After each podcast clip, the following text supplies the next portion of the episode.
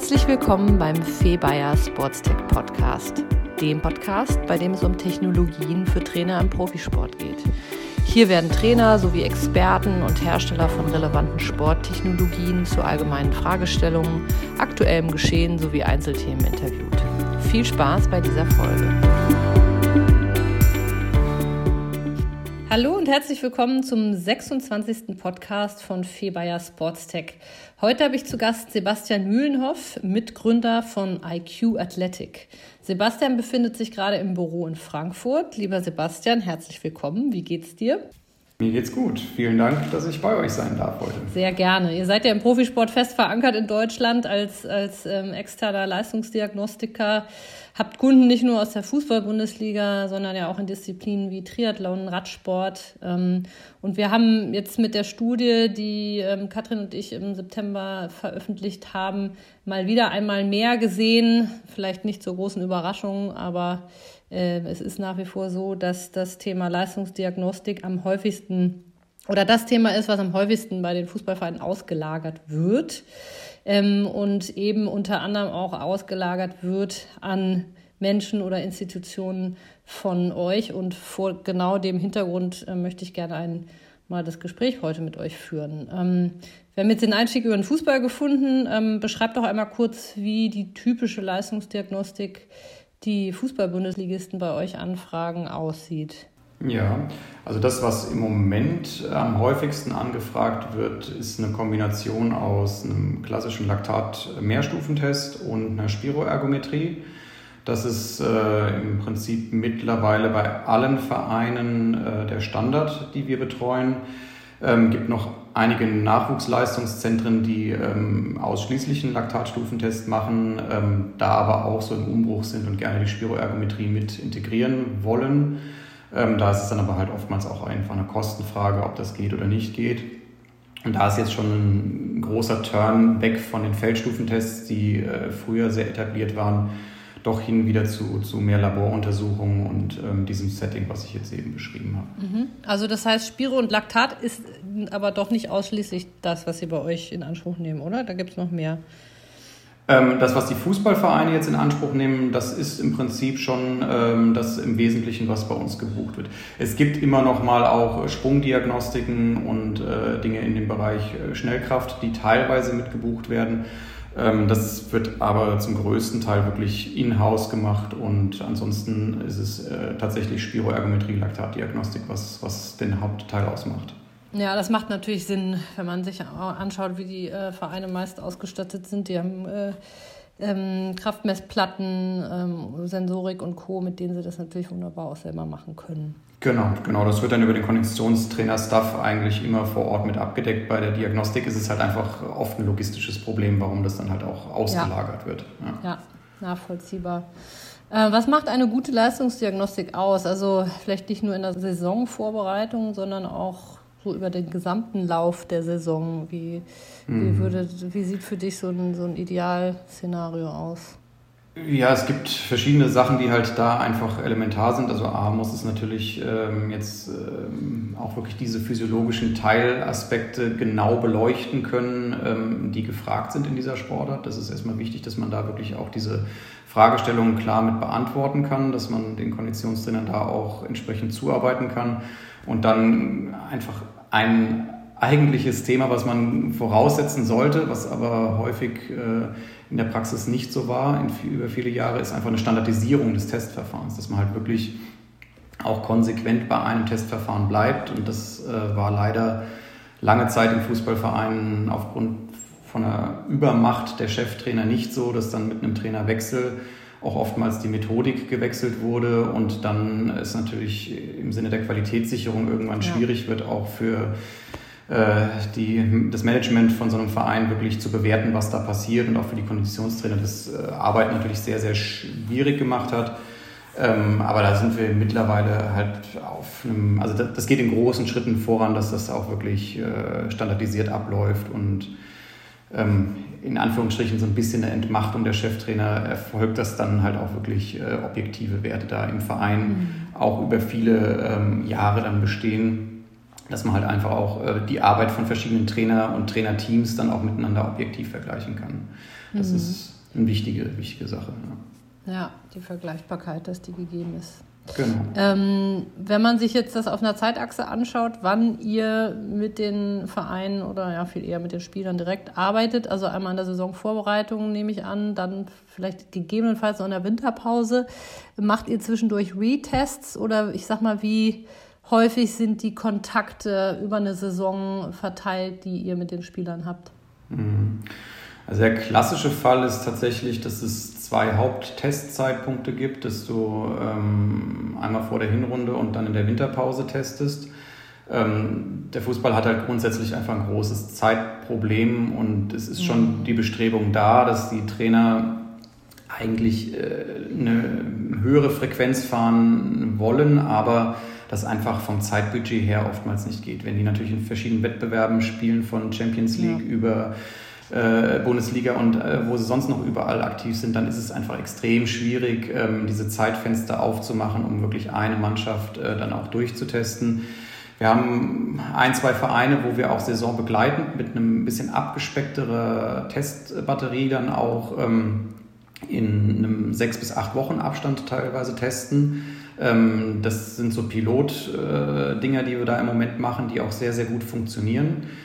Ähm, aber ich sag mal, auf die große Bandbreite gesehen sind es tatsächlich nur diese zwei Testzeitpunkte und gesondert gehen dann immer noch mal ähm, einzelne Retests von verletzten Spielern, die dann halt einen Reha-Prozess durchlaufen und ja. dann hast du natürlich Zugriff und kannst die dann auch testen. Also ich war jetzt mhm. letzten Sonntag gerade in Dortmund, habe auch wieder einen äh, Spieler isoliert getestet, der ähm, im Prinzip gerade auch im Reha-Prozess war und ähm, da überprüft man natürlich dann engmaschiger dann auch den Verlauf. Ja. Aber den testest du dann auf einer Ausdauerebene oder funktional? Ja, auf einer Ausdauerebene. Also die ganze funktionale Geschichte, das wird auch über das Trainerteam dort vor Ort gemacht. Mhm. Ähm, da wird eine sehr, sehr umfangreiche Batterie von Tests dann auch gefahren. Das ähm, ist auch immer so, wenn wir zu einem gesamten Mannschaftstest hinkommen, dann haben die halt ein Riesenprogramm an dem Tag. Also das ist von dem normalen medizinischen Check-up morgens ähm, über die ganzen funktionellen Tests, ähm, die dann von den Konditionstrainern vor Ort durchgeführt werden, bis hin zu unserem Test, ähm, Gangbildanalysen, äh, das wird dann alles an dem einen Tag dann immer gemacht. Ja. Aber wir sind dann wirklich nur für den Korridor Ausdauer in dem Moment zuständig dort. Ja, okay. Und habt ihr jetzt, also ich meine, Corona, was haben wir jetzt? Wir haben im November, März, also sind jetzt schon ein paar Monate. Das heißt, das ist ja auch voll in die Saisonpause gefallen, wo ihr klassischerweise, üblicherweise die Leistungsdiagnostik äh, bei mit den Vereinen macht. Hat das jetzt dadurch in irgend, überhaupt stattgefunden? Und wenn ja, jetzt abgesehen von Hygienemaßnahmen, äh, hattet ihr dadurch sonstige Veränderungen in der Durchführung der, der, mhm. der Diagnostik?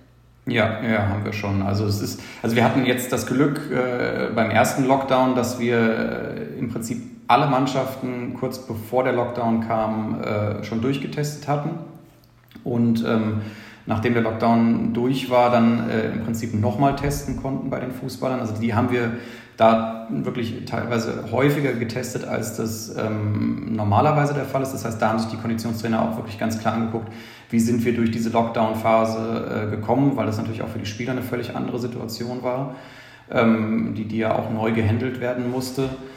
Ähm, und ansonsten ist es schon so, dass, dass auch äh, teilweise die Durchführung der Diagnostiken halt jetzt anders laufen. Also wir müssen natürlich jetzt immer, du kommst an den Verein nur ran, wenn du natürlich vorher ein negatives Testergebnis hast.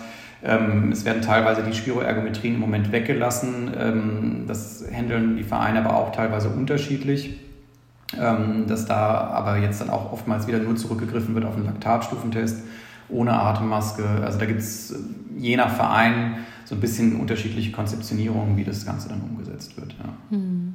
Ich hatte jetzt im letzten Podcast den Lutz Graumann vom Deutschen Eishockeybund. Ähm, wir haben sehr viel über das Thema Belastung nach erfolgter Covid-19-Infektion gesprochen. Ähm, hattet ihr auch schon den Fall, dass ihr wieder mit einem Athleten gearbeitet habt, der äh, die Infektion schon hinter sich hatte und habt ihr da dementsprechend unterschiedliche Anpassungen vorgenommen im, in der Belastungssteuerung beziehungsweise für euch ja konkret in der Diagnostik?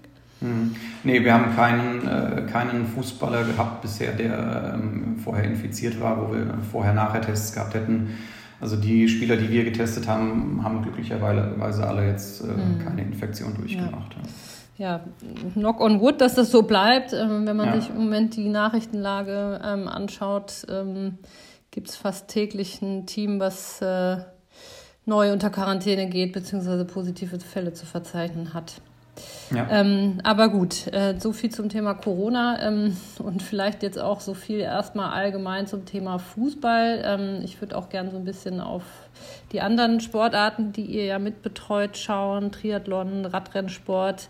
Ähm, wir haben jetzt ja erstmal so ein ganz gutes Bild skizziert, wie im Fußball in der Leistungsdiagnostik bei euch gearbeitet wird. Ähm, mhm. setzt doch jetzt dazu mal im Vergleich daneben, ähm, wie die typische Leistungsdiagnostik äh, bei euch für den Triathleten und den äh, Radrennsportler aussieht. Mhm. Ja, da ist die, die Batterie von möglichen Tests ein bisschen größer. Ich sage mal, das, das Grundsetup ist tatsächlich auch eine Laktatdiagnostik und eine Spiroergometrie. Also das, diese zwei Themenfelder kommen eigentlich bei allen ähm, Sportarten mit einer Ausdauerkomponente immer mit dazu. Ähm, aber äh, gerade im Radsport und im Triathlon-Bereich halt ein bisschen ausdifferenzierter, dass man jetzt nicht nur diesen ganz klassischen Stufentest ähm, hernimmt, sondern auch ähm, in Anführungsstrichen neuere Verfahren, wo es speziell auch um die Glykolyseleistung geht, wo man aus zwar den gleichen Parametern, aber durch ein bisschen andere Testbatterien dann auch nochmal mehr Insights, mehr Details rausfiltern kann, um die einzelnen Stoffwechselwege halt nochmal klarer rauszuarbeiten und dann auch entsprechend mit gezielteren Trainingsvorgaben dann diese Bereiche auch dann zu bedienen. Das ist etwas, was, was jetzt im Fußball noch nicht sich so sehr etabliert hat. Ähm, da ist gefühlt der Fußball immer so ein bisschen auch äh, zeitlich versetzt hinten dran, was, was die Akzeptanz von solchen oder auch das Wissen um solche Möglichkeiten dann äh, angeht. Ähm, also von daher sind wir da ein bisschen breiter aufgestellt. Also Thema maximale Laktatbildungsrate und sowas. Ähm, das sind Themen, die im Moment ähm, ziemlich massiv auch äh, und effektiv und auch äh, ja, wirklich sehr erfolgreich eingesetzt werden im, im Radsport und im Triathlon-Bereich was es jetzt so im Fußball ähm, noch nicht so wirklich in der mhm. Umsetzung gibt. Ein Teilaspekt, der auch wichtig ist, ähm, den wir in den Langzeitausdauerdisziplinen und jetzt auch in der Leichtathletik, wir arbeiten auch mit, mit Leichtathleten zusammen, ähm, massiv mit einsetzen, ist das Thema Running Economy, was du auch wieder in, in der Kombination mit, mit einer Spiroergometrie natürlich messen kannst. Ähm, das natürlich auch für, für einen 800 Meter Läufer, für einen 1500 Meter Läufer oder auch für einen Marathonläufer oder Triathleten extrem wichtig, sich nicht nur eine maximale Sauerstoffaufnahme und Laktatbildungsrate anzugucken, sondern auch einfach diese Running äh, Efficiency, ähm, wie er das halt wirklich umgesetzt bekommt. Und ähm, das, es werden einfach mehr Teilaspekte beleuchtet, ähm, wovon Teile auch sicherlich äh, im Fußball gut aufgehoben wären und man halt jetzt ja nur darauf hoffen kann, dass da irgendwie die Möglichkeiten auch entstehen, das da auch umzusetzen. Ja. Hm. Wobei natürlich Radrennsport und Triathlon Sportarten sind, die eine deutlich längere Belastung haben. Da macht es ja auch durchaus noch viel mehr Sinn, ähm, auf den Stoffwechsel zu schauen. Stichwort Glykolyseleistung. Ähm, welche Parameter aus diesen zwei Sportarten in der Leistungsdiagnostik würdest du denn für sinnvoll für den Fußball halten? Ja, ähm, gerade diese maximale Laktatbildungsrate, also ein Marker für die Glykolyse, da würde ich dir jetzt widersprechen wollen, äh, weil ich das für äh, einen physiologischen Teilaspekt halte, der extrem wichtig ist für Kurz, also Kurzzeitbelastung, weil genau das, das spiegelt er wieder. Ähm, und ähm, das ist im Prinzip das, was du halt im Fußball auch massiv hast. Ja. Und äh, wenn dort nur ein Augenmerk geworfen wird auf klassische Laktatschwellen, und du hast dort halt viele äh, Körpertypen, die über viele schnelle Fasern verfügen, damit auch über eine hohe Glykolyseleistung verfügen und dann oftmals in diesen ganz klassischen Stufentestparametern ähm, augenscheinlich erstmal für, für den Cheftrainer schlechter daherkommen, ähm, was aber eigentlich de facto gar nicht so ist. Nur die, der, die Art und Weise, wie diese Sportler dann äh, diese Leistungen generieren, ähm, ist halt anders und oftmals stärker durch die Glykolyse bedingt. Und von daher halte ich das für einen ganz, ganz wichtigen Teilaspekt, ähm, den auch mit in diese Gesamtbetrachtung mit reinzunehmen, äh, um einfach äh, die Leistung, die manche Sportler bringen, auch äh, erklärbar und visualisierbar zu machen. Ja. Mhm.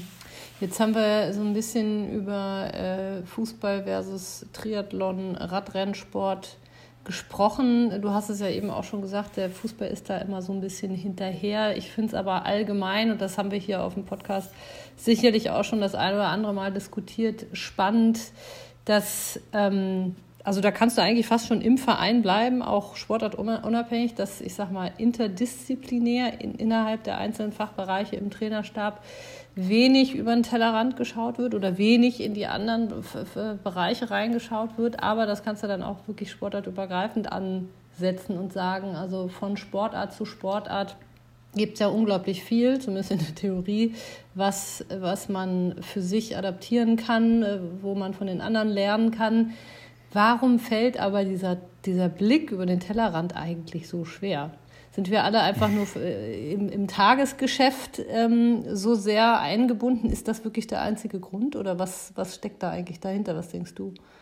Ja, ich glaube tatsächlich, dass das mit ein Grund ist. Also jeder Sport, jeder Leistungssport, in den du reinguckst, äh, die unterliegen ja alle irgendwo schon auch diesem, diesem Zeitmanagement-Stressproblem und sind sehr gefangen in ihren eigenen Abläufen und in der Struktur. Und äh, das erschwert natürlich immens ähm, diese Möglichkeit, sich äh, da auch über den Tellerrand hinaus zu orientieren und diesen Austausch auch zu pflegen. Ich glaube, das ist schon, das ist nicht immer jetzt irgendwie böser Wille oder dass man Angst hat, da irgendwie äh, vor einer anderen Disziplin, äh, sondern ich glaube, dass das tatsächlich oft einfach dieses praktische Problem ist, dass das nicht umgesetzt wird. Aber man muss auch ganz klar sagen, dass ich da in den letzten Jahren extrem äh, einen Trend dahin sehe, dass diese Vernetzung immer besser stattfindet. Mhm. Und das sehen wir auch an den Anfragen bei uns, weil bei uns läuft da ja viel zusammen. Also ich, ich sitze an dem einen Tag mit einem Bundestrainer aus, aus der Leichtathletik zusammen, am anderen Tag telefoniere ich mit einem Konditionstrainer aus, aus Hoffenheim und äh, das, also die haben alle ein großes Interesse, auch gerade an diesen Themen wie jetzt der VLR Max. Ja. Die haben natürlich dann aber schlussendlich äh, immer auch wieder das Problem, die erkennen dann auch schon oft und wissen mittlerweile auch schon relativ gut Bescheid über das, was in anderen Disziplinen passiert. Aber der Übertrag in dieses tägliche Arbeiten ist halt immens ja. schwierig, weil das Zeitraster ja. halt so eng ist, dass ja. das kaum geht. Ja. das braucht halt Zeit und Raum für diese Auseinandersetzung. Ne? Also ich glaube, das ist halt das, die größte Herausforderung. Ich, kennt, man ja vielleicht aus seiner eigenen Ausbildung. Ich habe ja auch drei, vier verschiedene Ausbildungen gemacht, die eigentlich von außen betrachtet wenig miteinander zu tun haben. Aber das macht man halt genau in dieser Phase. Und da kann man ja auch dieses interdisziplinäre Denken auch lernen. Und klar, wenn du dann einmal so richtig im Job drin bist, ist das einfach sehr, sehr schwierig, das das mhm. sehe ich auch so, ja. Aber nichtsdestotrotz, also sogar Steve Jobs, da gibt es auch so ein tolles Zitat von ihm, Connecting the Dots, der hat das ja noch viel stärker ausgelebt. Also keine Ahnung, wie viele verschiedene Studien der hatte ähm, und wie viele Themen von Design über ähm, ähm, Esoterik ähm, und Co. Das ist ganz spannend, was, was daraus eigentlich dann auch eben entstehen kann. Ne? Meistens tatsächlich sehr innovative äh, Ansätze und, und auch Denkweisen. Also da steckt zweifelsohne mhm. sehr viel Potenzial drin, aber das muss man natürlich schon, glaube ich, einfach auch früh forcieren, damit man das dann auch so anwenden kann. Ähm, du hast jetzt eben schon das äh, Wort fauler Max ähm, geleakt, wie man so schön auf Deutsch, Neudeutsch sagt. Ähm, da hatten wir auch im Vorgespräch schon zu gesprochen. Ähm, das ist ein Parameter in der Ausdauerdiagnostik, der noch keinen Stellenwert in, in Spielsportarten hat. Äh, beschreib uns doch erstmal, äh, worum es dabei überhaupt geht und wo du da das große Potenzial siehst. Hm. Ja, also die maximale Laktatbildungsrate ähm, ist im Prinzip, äh, also die, die VLR Max ist die maximale Laktatbildungsrate und Laktat ist, entsteht im Prinzip ja äh, über die anaerobe Verstoffwechslung von Kohlenhydraten. Und dementsprechend ist es halt ein Marker dafür, wie stark die Glykolyse läuft und wie schnell man Zugriff auf die Glykolyse hat. Also wenn du jetzt einen schnellkräftigen Sportler hast, einen guten Sprinter hast, dann wird er ähm, deutlich mehr Millimol Laktat pro Liter Blut pro Sekunde produzieren können, ähm, als das äh, bei einem Marathonläufer der Fall ist, der sehr viel langsame Fasern hat, nicht schnellkräftig ist und ähm, gerade für einen Fußballer ist es natürlich extrem wichtig, auch sehr, sehr schnell antreten zu können, über 30 Meter auch schnell sein zu können. Und da ist das natürlich das, das primäre Energiesystem und ähm, man kann es auch anders bezeichnen als VLR Max. Man könnte auch sagen, es ist die maximale glykolytische Power und damit ein, ein super Pendant zur VO2 Max, die als, als bester aerober Marker gesehen werden kann und ähm, von daher ein, ein, schönes Gegengewicht und einfach eine, eine, tolle Visualisierung von diesem Stoffwechselweg, der, der auch einfach elementar ist für diese Sportarten. Ähm, gibt es Vereine, die damit schon rumexperimentieren? Kannst du da vielleicht schon aus der Praxis berichten? Ähm, also wir haben ein, zwei Vereine, wo wir das experimentell im Prinzip auch schon gemacht haben, nicht mit der kompletten Mannschaft, ähm, aber mit, mit ähm, Teilen, mit einzelnen Spielern. Und es gibt mittlerweile auch mathematische Verfahren, um die maximale Laktatbildungsrate auch aus einem Stufentest errechnen zu können. Und das sind im Prinzip Dinge, die wir im Moment äh, auch machen, dass wir die klassischen Tests dafür machen mit einzelnen Spielern und die Ergebnisse dann halt auch abgleichen mit ähm, diesen Prognoserechnungen, die wir aus den Stufentests generieren. Aber es sind kleine Experimente und kleine Abgleiche, die da laufen und jetzt noch nicht, dass es flächendeckend eingesetzt wird. Mhm. Aber es ist natürlich praktisch, wenn ihr da äh, auf der bestehenden Diagnostik aufsetzen könnt und dann lediglich im Nachgang in der, in der Auswertung dann noch einen Mehrwert hebeln könnt. Ähm genau, das ist das Ziel. Das wäre das Schönste, wenn wir das halt wirklich sauber aus dem Stufentest mit rausziehen können, weil dann hast du halt für einen Fußballverein wieder den Vorteil, dass du das zeiteffizient machen kannst und nicht noch einen Test machen musst. Genau. Das ist halt ein großer Vorteil, ja. Genau. Apropos Zeiteffizienz, ähm, wir wissen ja auch, dass die Trainer wenig Zeit mit dem Athleten haben, also jetzt gerade die Athletiktrainer, wo wir meiner Meinung nach einfach auch aus Zeitgründen, äh, vielleicht aber auch aus Priorisierungsgründen, da kann man jetzt drüber diskutieren, ähm, relativ wenig ähm, Zeit noch im Kraftraum verbringen. Ähm, wie ist denn da dein Blick ähm, auf das Thema Krafttraining äh, im deutschen Profisport? Trainieren wir richtig und ausreichend an der Langhantel ähm, oder wie äh, ordnest du das ein? Das ist schwierig pauschal zu beantworten.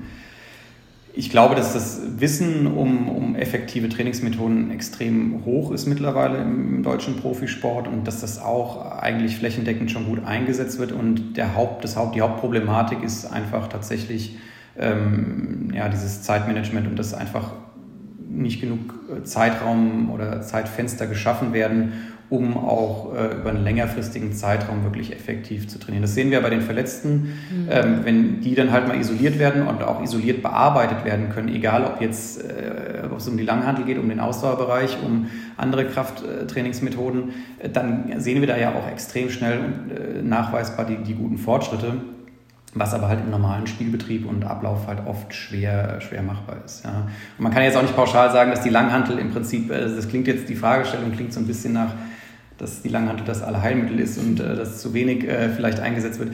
Ist ja auch immer die Frage, wer braucht was. Ja, man kann jetzt nicht auf jeden mit der Langhantel losgehen. Das ist äh, sicherlich, äh, hat das ganz, ganz viel Potenzial. Ähm, aber ich glaube, das wissen die Konditionstrainer heute alles sehr, sehr genau und da sind sehr, sehr kompetente Leute heute unterwegs. Ähm, die aber einfach nur an dem Zeitbudget scheitern. Ja, ja, ja. Das, das sehe ich auch so.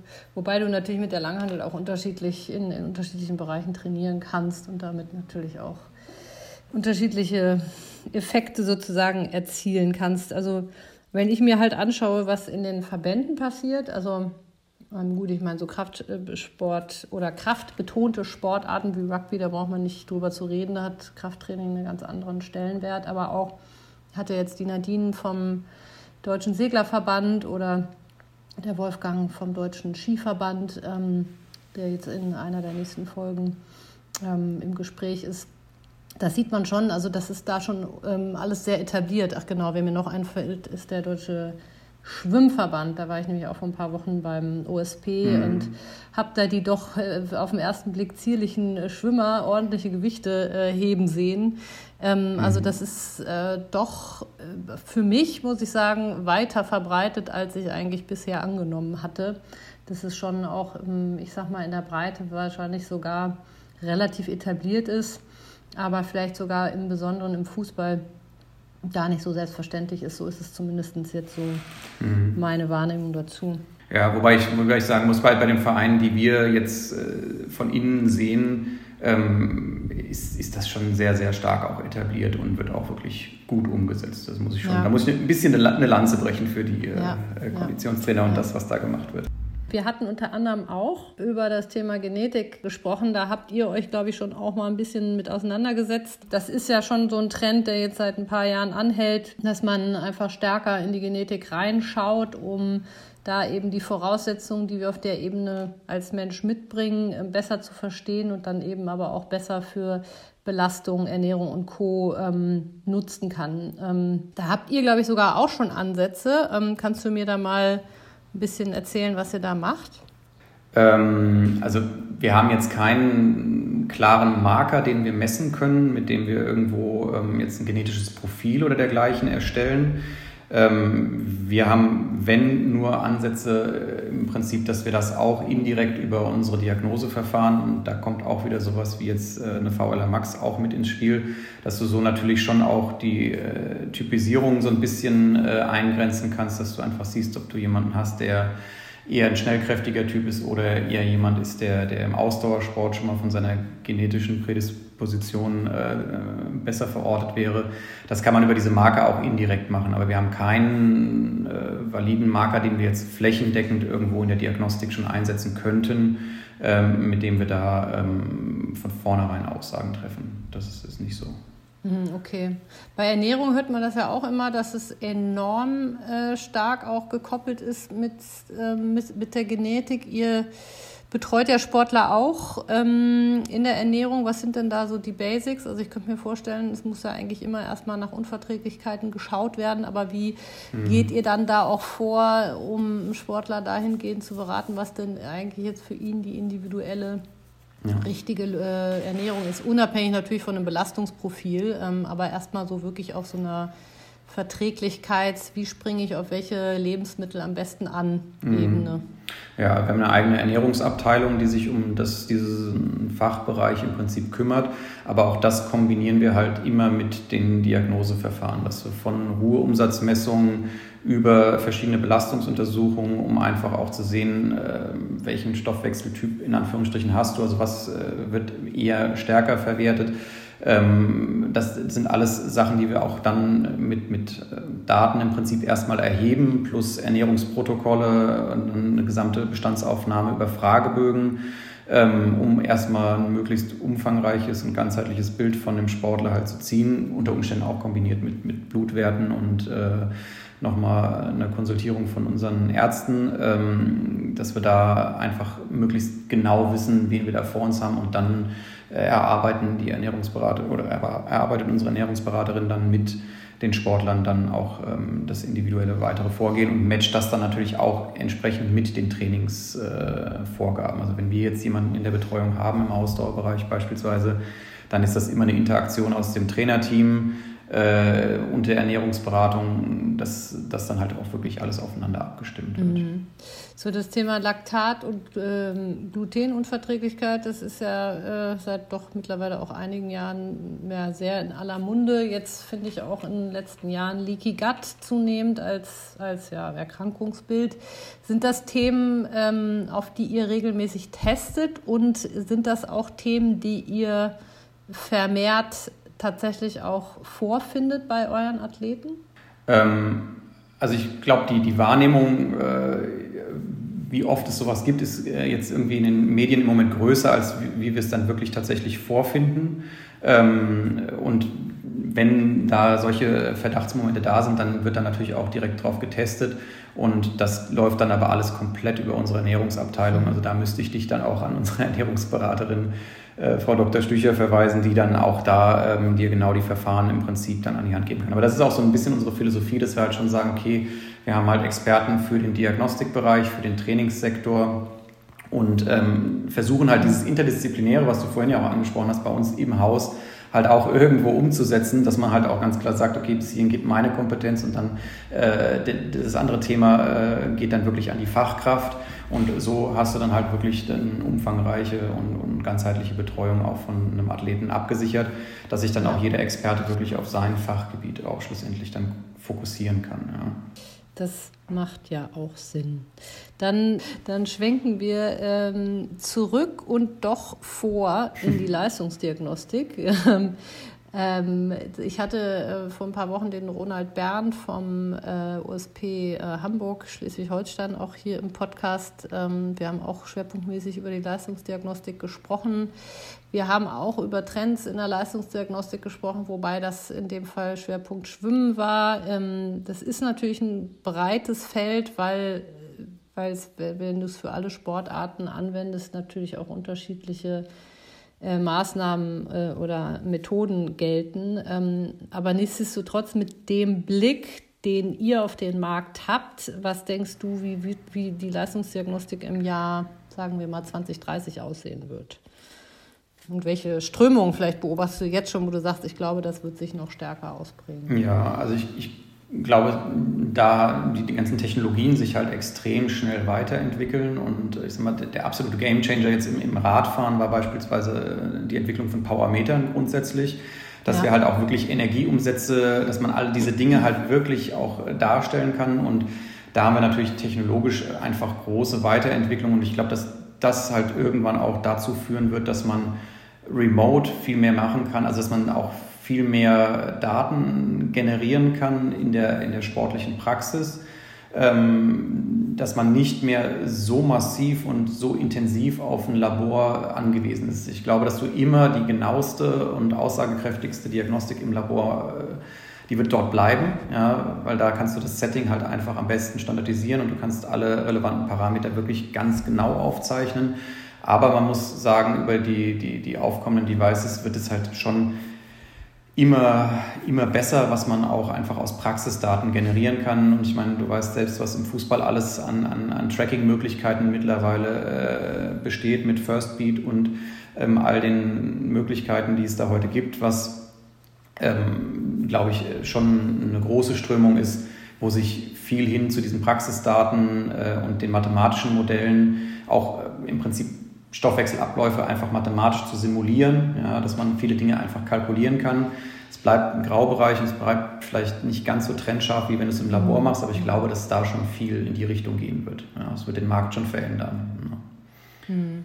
Ja, ich, äh, also meine Vermutung ist auch, dass das Thema, und um ehrlich zu sein, auch nicht ganz äh, zuletzt wegen Corona, dieses ganze Thema Schnelltest, Selbsttest, ähm, dass das weiter auf dem Vormarsch sein wird, dass es auch immer mehr Biomarker beinhalten wird. Mhm. Wir hatten jetzt auch in dem letzten Podcast mit dem Lutz äh, vom DEB darüber gesprochen, der sagte, er glaubt an die smarte Toilette, die nicht nur ähm, die, äh, den Flüssigkeitshaushalt widerspiegeln kann, sondern eben natürlich auch im Urin verschiedene Biomarker auslesen kann, was mhm. natürlich eine schicke Lösung ist, weil du dann wirklich eigentlich aktiv gar nichts mehr äh, für Erfassung und Auswertung machen musst. Ähm, mhm. Aber es ist natürlich auch infrastrukturell nicht ganz einfach, so eine Toilette auszutauschen.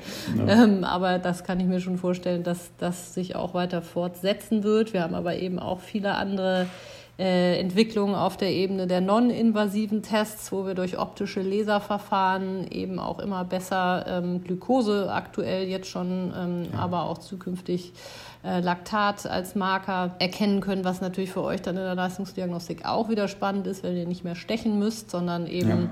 eigentlich nur noch den Daumen irgendwo äh, während der Belastung draufhalten müsst. Ähm, also ich glaube, dass das nicht nur im Sport, sondern allgemein auch in der Bevölkerung ein Thema wird, was immer, immer stärker wird, dass die Leute eben diese Selbsttests machen können. Also ich meine, wir sehen das ja jetzt schon in der Apotheke, äh, ob das Lycon, Serascreen, es gibt ja schon Anbieter. Ähm, da kann man jetzt natürlich nochmal dis drüber diskutieren, ob das alles so äh, genau ist. Ähm, aber das will ich jetzt hier gar nicht in Frage stellen. Ähm, ähm, aber es ist ja einfach ein Entwicklungsmoment, den wir gerade haben. Aber das finde ich halt sehr, sehr spannend, weil wir damit natürlich auch das ganze Thema drumherum vereinfachen. Und Corona zeigt natürlich einfach eben gerade auch äh, massiv, dass, dass da auch eine große Notwendigkeit für in dem Fall zumindest mal besteht. Ja, es wirkt schon so ein bisschen als Katalysator und äh, Turbo für, für solche Entwicklungen und ich denke auch, dass, dass der Trend schon in diese Richtung gehen wird. Und das wird den Markt natürlich total verändern, aber es wird äh, auch so viele neue Informationen einfach mit sich bringen. Allein wenn du in der Lage bist, wirklich Laktat durchgängig in, in gesamten Trainings- und Wettkampfsituationen mit äh, zu dokumentieren, eröffnet das völlig neue äh, Informationen und, und auch Möglichkeiten dann in der Belastungssteuerung. Also es wird, wird schon spannend bleiben, ja. Naja, naja, durch die eben durch den Fortschritt in der, auf der technologischen Ebene, wenn wir da auch wieder so einen Erkenntnissprung machen mit den Daten, musst du dann eben auch erstmal wieder äh, weiterarbeiten und besser verstehen. Ähm, Gibt es sonst noch Themen, wo du sagst, ich glaube, da tut sich was, ich glaube, das wird für uns relevant oder vielleicht auch Themen, wo ihr sagt, da setzen wir drauf? Gut, wir hatten über die VLR Max gesprochen, äh, wo ich schon auch verstanden habe, dass das für euch ein zentrales Thema ist. Mhm. Äh, darüber hinaus. Ähm, ähm, was ein? Nee, das ist jetzt so im Moment, äh, finde ich, so einer der spannendsten Parameter und ähm, diese äh, Running Efficiency, das ist auch nochmal ein, ein, sehr spannendes Thema, aber halt eher für, für längere Belastungszeiten, als jetzt äh, das im Fußball der Fall ist. Und ähm, ansonsten halte ich tatsächlich die schon angesprochene Strömung mit diesen Gadgets und den ganzen technologischen Entwicklungen. Das wird den Markt völlig, völlig verändern, weil es ganz neue Möglichkeiten einfach liefert. Also das mhm. sind schon die Sachen, die die da im Kommen sind und die uns so umtreiben im Moment. Ja. Mhm. Und vielleicht noch so zum Abschluss äh, die Corona-Frage. Wie äh, hat sich jetzt Corona für euch konkret ausgewirkt? Also wie, wie könnt ihr im Moment arbeiten? Wie arbeitet ihr im Moment? Und haben sich vielleicht dadurch sogar auch für euch Veränderungen ergeben, wo ihr sagt, da haben wir sogar Vorteile von oder da haben wir jetzt auch was gelernt oder da haben wir jetzt tatsächlich auch Arbeitsabläufe kreiert, die wir sogar wahrscheinlich beibehalten werden, mhm. weil die mhm. gar nicht so schlecht sind. Mhm. Ja, also ähm, im Moment ist es so, dass wir Leistungsdiagnostiken für Endkunden gar nicht anbieten. Ja, in diesem Lockdown Light und im ersten Lockdown hatten wir das auch alles komplett eingestellt. Das ist aktuell nicht möglich. Der Profisport ist nochmal so ein bisschen ausgeklammert. Da ähm, mhm. läuft das Ganze weiter.